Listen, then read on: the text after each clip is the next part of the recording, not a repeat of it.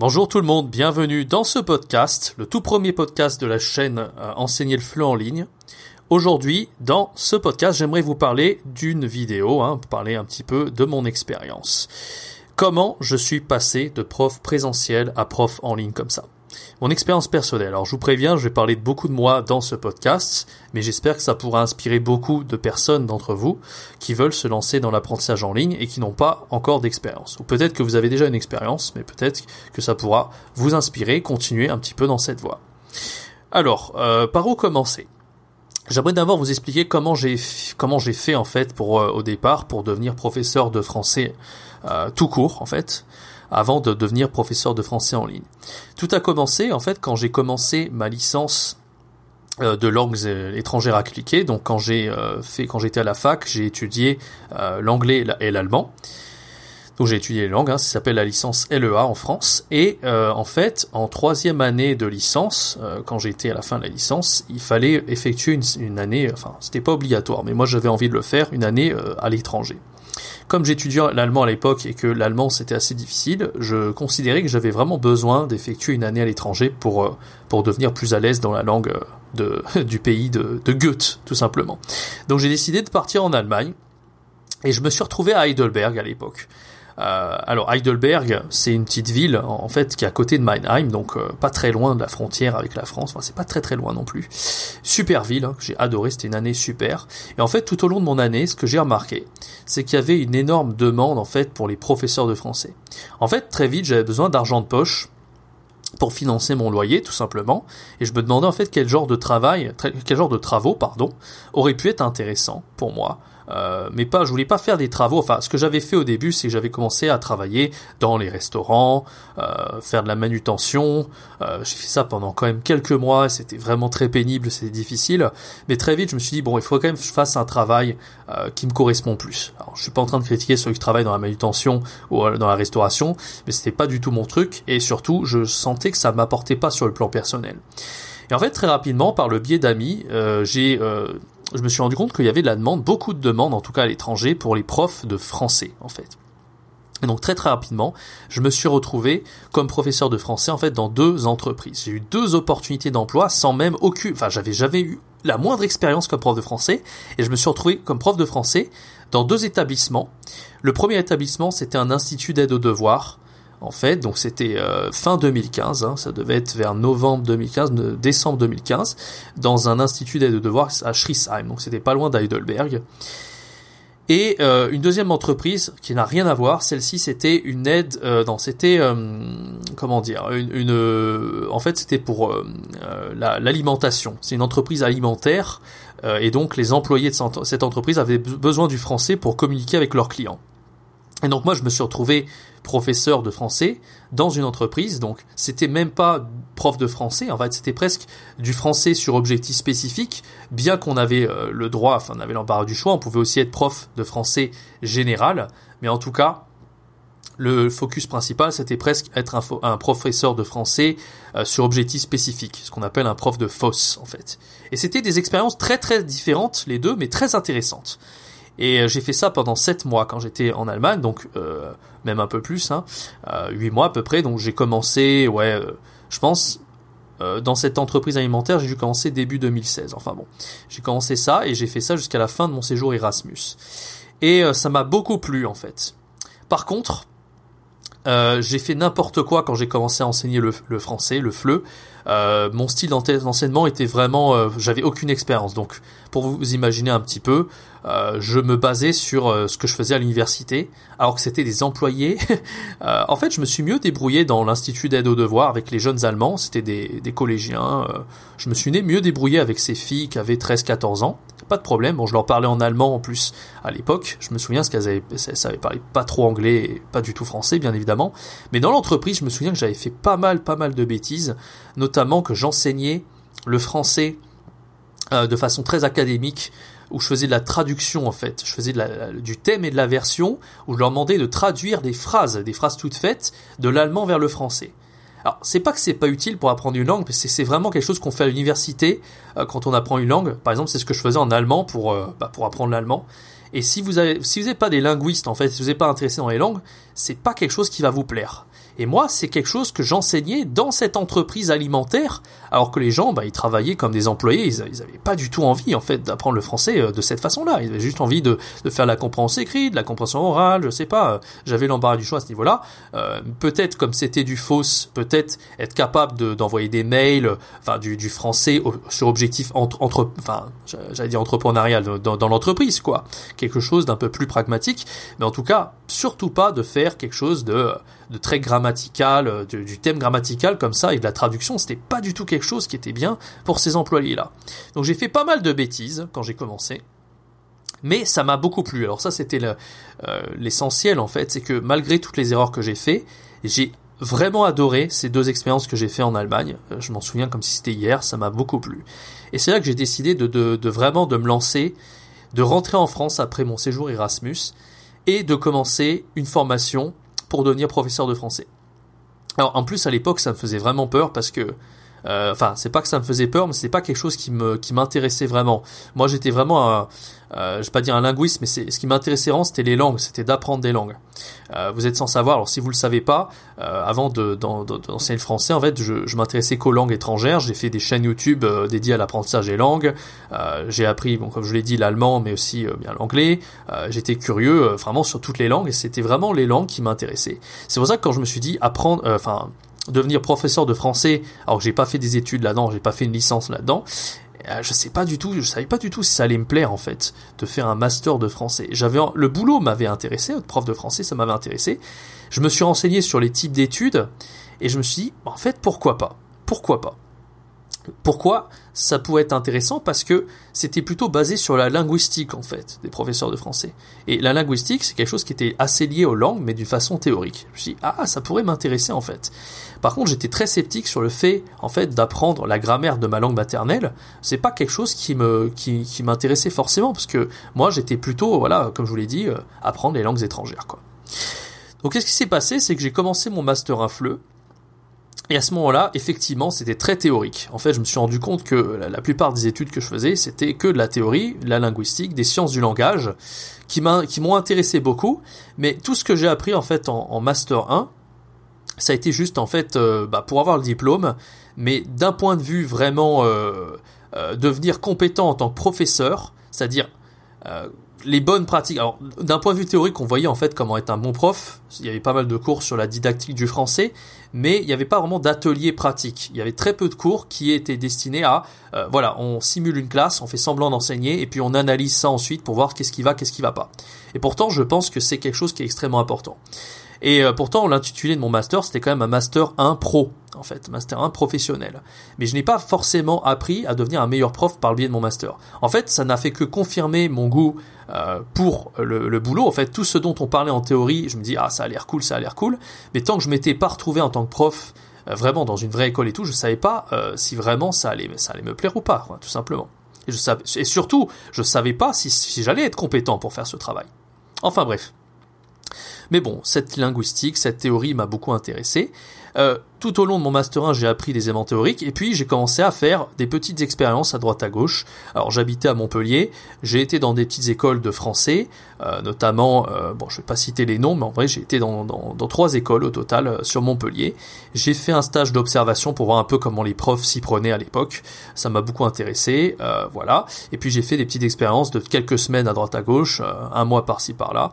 Et puis voilà, quand j'ai commencé au début, bah, évidemment je faisais plein d'erreurs, j'étais pas aussi bon malgré le Master 1, j'étais pas forcément meilleur, mais le stage d'observation, ça m'avait beaucoup aidé à l'époque. J'ai pu voir comment les profs très expérimentés s'y prenaient pour faire de super cours en présentiel.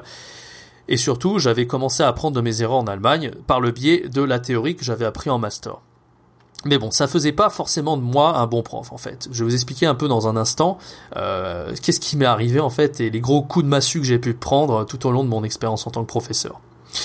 En fait, à la fin de mon master 1, ensuite, après ces petites expériences à droite à gauche que j'ai pu avoir, j'ai décidé de devenir assistant de français à Londres. Alors, qu'est-ce qui s'est passé? C'est qu'en fait, à ce moment-là, je voulais en plus perfectionner mes, connaissances en anglais. Je me suis retrouvé à Londres en tant que professeur. Je me suis dit, euh, pourquoi pas devenir professeur à Londres? Euh, c'est quelque chose qui m'intéressait. Je savais que le système éducatif à Londres était certainement différent du système éducatif français. Et comme moi, je m'étais lancé dans le fleu, c'est parce que euh, bah, pour le FLE, en fait, il y a beaucoup de choses intéressantes. Euh, qui c'est pas du tout pareil que être prof à l'éducation nationale. Quand vous êtes prof à l'éducation nationale, vous n'avez pas forcément des élèves passionnés par, par ce que vous enseignez. Et moi, ce que je voulais, c'était avoir des, des élèves qui étaient très intéressés par, par mes cours, par la langue française, euh, qui avaient quand même un minimum de, motivation, qui étaient prêts à, suivre les cours et, voilà, qui étaient motivés tout simplement. Et en fait, je m'étais dit que ça, ça, j'allais le retrouver euh, dans l'univers du FLE. Mais quand je me suis retrouvé en Angleterre, j'ai pas retrouvé cette vibe du FLE, mais alors pas du tout. En fait, j'ai commencé à être assistant, j'ai vu un petit peu le système en, en Angleterre, mais au début je me rendais pas trop compte, et puis après plusieurs mois, je me suis rendu compte que euh, en fait, c'était la même chose, que les, les, les, élèves en Angleterre étaient vraiment pas motivés, euh, et que euh, en plus la charge de travail en Angleterre était bien plus importante qu'en France. Donc en, en, en globalité, c'était, en, en, tout cas à mes yeux, c'était plus intéressant de devenir professeur d'éducation nationale en France que de devenir professeur en Angleterre.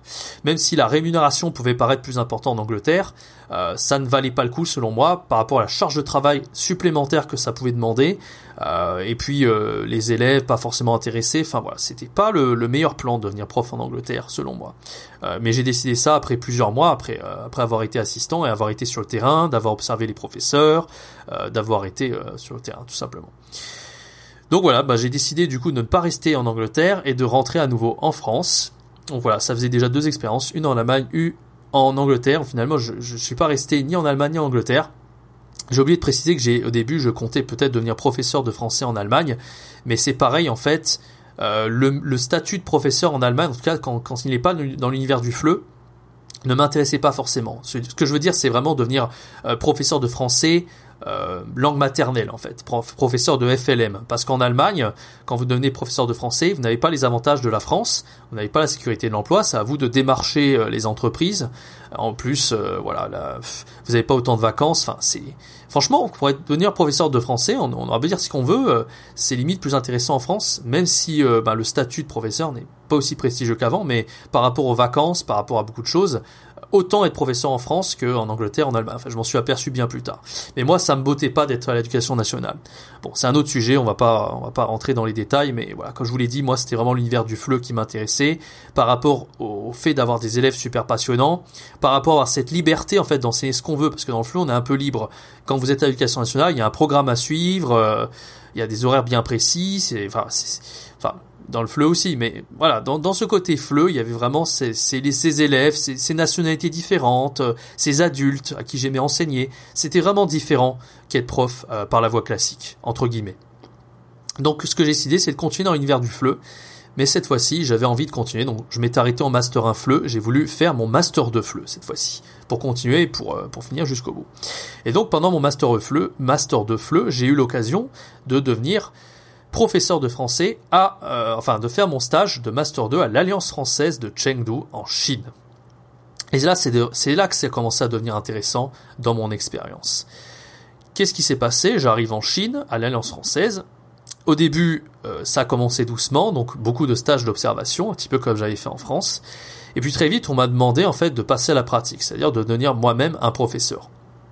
Et puis, ben, au début, en fait, ce qui se passait, c'est que les professeurs expérimentés, ils allaient m'observer euh, en cours et me donner des conseils. Euh, moi, j'avais observé beaucoup de fois aussi au début, je me, rappelle. Et puis, euh, petit à petit, comme ça, le nombre d'heures augmentait jusqu'à que ça devienne vraiment intense. Je me souviens que aussi, je m'étais fait observer trois fois en tout par les responsables pédagogiques de l'Alliance française. autant vous dire que la première fois que je me suis fait observer, c'était pas bon du tout. Euh, j'étais en cours, je vais pas dire que c'était catastrophique, mais c'était vraiment pas bon.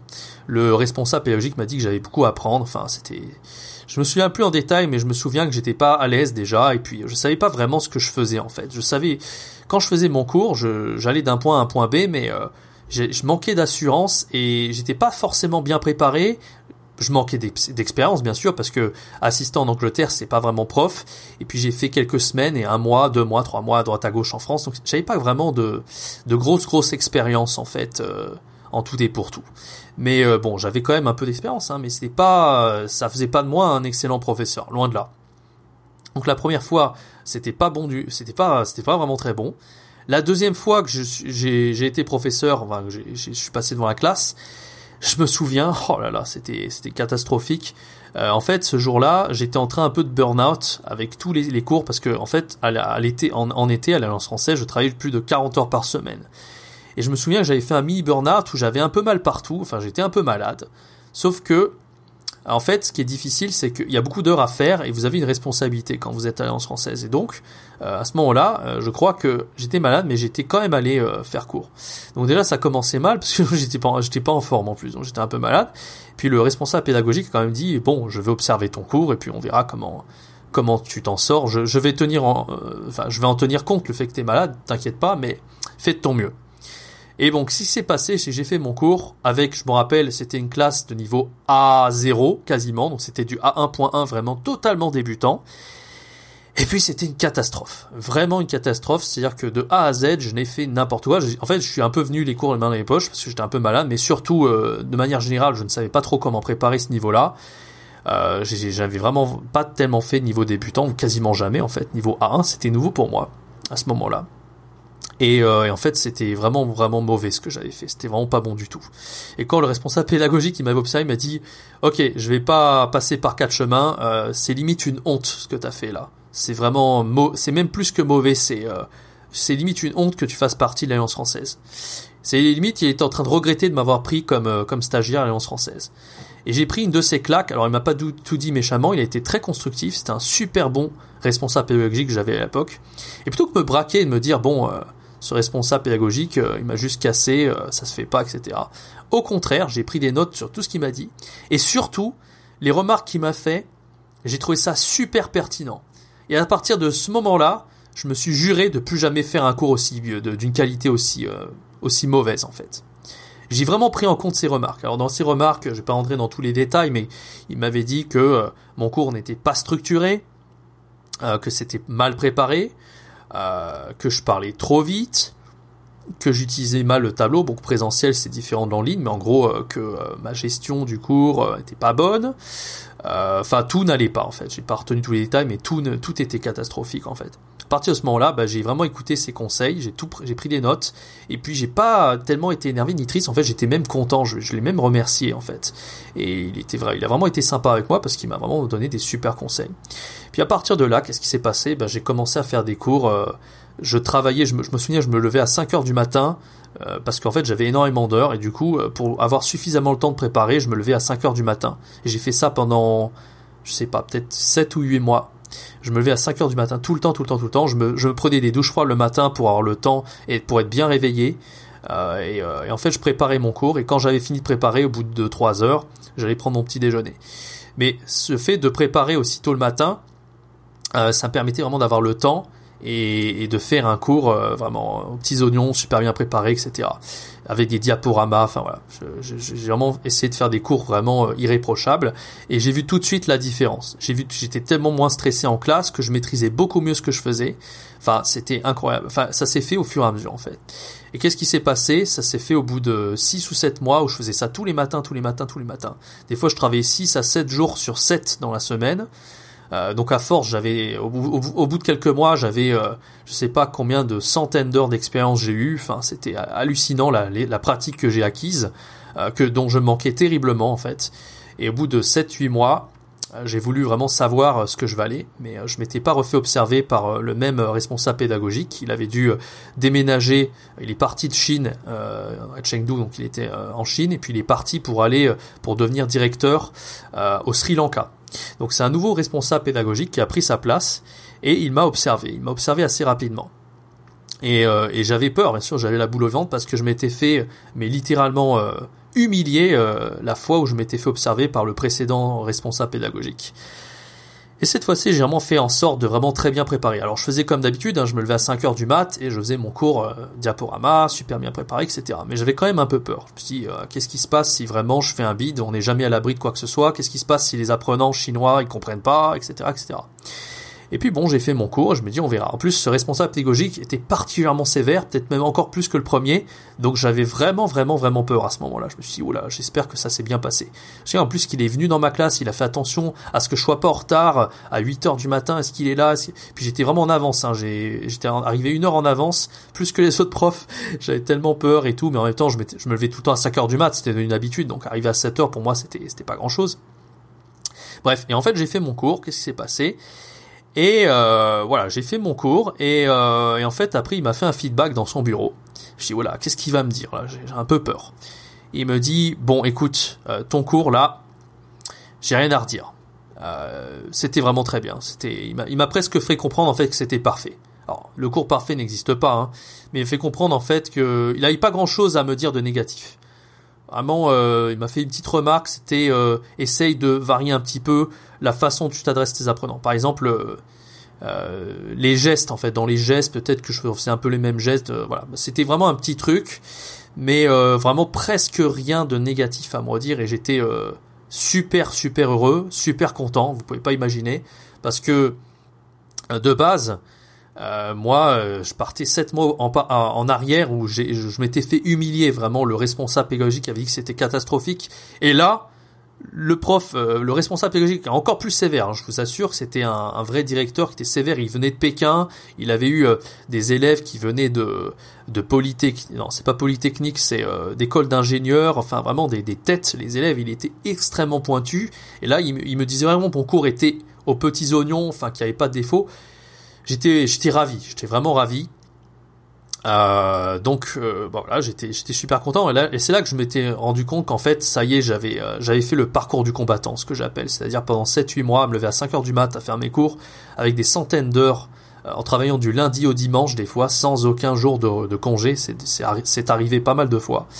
Et ben ça y est j'avais atteint un, sacré niveau en fait. Voilà. Donc j'étais content faut savoir que tout au long de ces, euh, ces mois, je suis resté un an en Chine Alliance française. Tout au long de ces mois, j'ai dû faire au moins trois burn-out. La fois où je suis tombé malade, où j'avais mal partout, c'est dû, ça a dû arriver au moins trois fois, facilement. Et euh, voilà. Et à un moment donné, en fait, c'était vers la fin de mon séjour en Chine. Qu'est-ce qui s'est passé? Euh, On a décidé de me donner les enfants en classe. Comment vous expliquer? Je n'avais aucune expérience dans les enfants. De toute façon, bon, je vais pas rentrer dans le détail de mon expérience en Chine, mais elle était extrêmement difficile pour moi d'un point de vue humain, en fait, euh, sur le plan humain, expérience humaine. Mais euh, en fait, sur la fin de mon expérience, on m'a donné les enfants, et euh, c'est le moment, en fait, que j'appelle donc la phase de craquage. En fait, j'ai complètement craqué. Faut savoir que j'avais aucune expérience et en fait on m'a donné une des classes les plus turbulentes qui existent. Donc c'était pour donner une idée, c'était un groupe de une dizaine d'enfants euh, qui passaient son temps à crier, enfin leur temps à crier. Ça faisait des des années en fait qu'ils étaient alliance française. C'était des enfants très intelligents, mais vous voyez un peu les enfants un peu surdoués qui euh, qu'on n'arrive pas à intéresser en fait. Même quand on a des idées d'activité parfaites, euh, enfin bref, j'en pas dans les détails, c'était très compliqué. C'était le genre d'enfant bah, qui criait, donc j'ai perdu limite de l'audition en fait, tellement il me criait dans l'oreille. C'était vraiment turbulent. Et en plus de ça, euh, des fois, je passais des heures, enfin des journées à essayer de trouver des activités qui pourraient les intéresser. Et puis ça leur plaisait pas. Ils me balançaient l'activité dans la figure. Ils me disaient, Monsieur, ce que venez-vous de proposer là, c'est vraiment de la merde. Enfin, il le disait en chinois, mais j'arrivais très bien à comprendre ce qu'il me racontait. Et puis il en est venu. J'ai fait ça pendant. Alors, je les avais deux, trois fois, deux fois par semaine. J'ai fait ça pendant quatre mois. Et à un moment donné, ça on est arrivé au, je sais pas, euh, c'était dans les 20e cours peut-être. Euh, il y a un cours en fait, c'était la goutte d'eau euh, de trop en fait. j'ai craqué. J'ai craqué. Je suis allé dans le bureau des responsables pédagogiques. Je me suis dit, les enfants, c'est terminé. Je peux plus. En fait, j'ai craqué. Pourquoi j'ai craqué? Parce que c'était tellement difficile. J'étais tellement chaos quand je finissais un cours enfant euh, que en fait je faisais n'importe quoi. C'est-à-dire que j'oubliais mon ordinateur euh, avec, euh, enfin mon sac avec mon ordinateur dans mon vélo. heureusement en Chine, il n'y a, pas vraiment de de délinquance, il n'y a pas vraiment de vol, etc. Donc c'est plutôt sécurisé. Mais je faisais n'importe quoi. J'avais plus ma tête tellement j'étais fatigué, tellement mon esprit était ailleurs en fait. Et, voilà, j'ai craqué. Et en fait, vous êtes sans savoir, je vous ai raconté tout au long de, ce podcast à quel point c'était difficile pour moi d'enseigner en tant qu'employé, en tout cas à l'Alliance française. J'ai énormément appris de cette expérience. C'est vraiment l'expérience qui m'a forgé, qui m'a appris énormément de choses. Mais voilà, autant vous dire que la Chine, euh, voilà, j'ai travaillé comme un Chinois pendant un an et euh, ça a été vraiment extrêmement compliqué. Et en fait, je me suis dit à ce moment-là, en fait, quand j'ai craqué avec les enfants, je me suis dit, euh, j'ai vu, en fait, j'ai observé pendant assez longtemps, et surtout quand j'ai commencé à avoir les enfants, je dirais à peu près après le premier mois de, d'enseignement aux enfants, c'est là que je me suis aperçu à quel point c'était difficile. Je me suis retrouvé en fait en Thaïlande avec un ami, et j'étais KO. Je pensais que j'étais complètement KO. J'ai pris une semaine avec un ami au bord de la plage à Koh Samui en Thaïlande. Et qu'est-ce que ça m'a fait du bien en fait? Et quand je trempais mes pieds dans l'eau, je réfléchissais à quel point c'était dur en fait d'être employé à l'Alliance française en Chine. Et je me disais, euh, ah, j'ai vraiment envie euh, d'arrêter tout ça en fait. J'ai vraiment envie d'arrêter d'être employé. Surtout qu'en plus on n'était pas forcément bien payé. On était payé 1400 euros par mois. Enfin par rapport au nombre d'heures que je faisais, je faisais des fois 40-45 heures par semaine en été. La plupart du temps, on avait au-dessus, on avait jusqu'à 30 heures semaine en général, aux alentours des 30 heures semaine. En plus, quand j'avais les enfants, n'en parlons pas. Enfin bref, je trouvais ça vraiment euh, 1400 euros, c'était euh, c'était tellement euh, peu en fait par rapport à l'investissement et le travail qu'on fournissait. En tout cas, c'est mon avis. Euh, c'est pas tous les profs qui étaient d'accord avec moi, mais en tout cas, moi, je trouve que c'était vraiment euh, abusé. Et en fait, c'était vraiment la rémunération qui me et le nombre d'heures qui me dérangeait le plus. Puis j'avais cette réflexion, je me disais c'est pas possible quoi. Je peux pas continuer comme ça en tant qu'employé. Je ne peux pas continuer à faire des burn-out, euh, burn-out sur burn-out. J'ai quand même fait trois burn-out en un an. Je peux pas euh, continuer à pas vouloir choisir ce que je veux, euh, qu'on m'impose les enfants comme ça et que je pète un câble comme pas possible. J'en ai eu des cheveux blancs. Enfin, c'était tellement difficile. Je dis c'est pas possible. Je peux pas continuer en tant qu'employé. Il faut que, faut que je trouve une solution. C'est passé en fait, j'ai craqué, j'ai quitté l'Alliance française donc à la fin de l'année avec les enfants comme je vous ai dit, et je suis rentré en France au moment du Covid. Quand je suis rentré en France, j'ai commencé euh, bah, à reprendre les petits boulots, enfin le, boulot en fait dans mon ancienne école à Montpellier.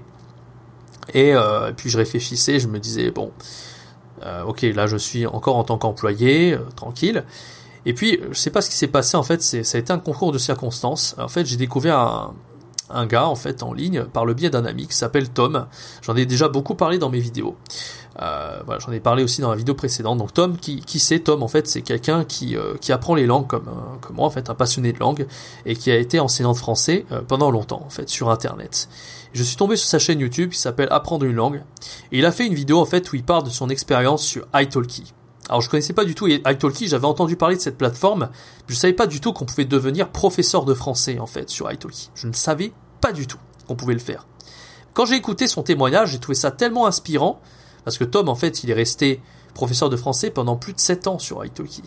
Et puis, euh, c'est un gars, il avait même pas de diplôme de FLE. Alors moi, je me dis, j'ai fait juste un Master 2, en fait, de FLE.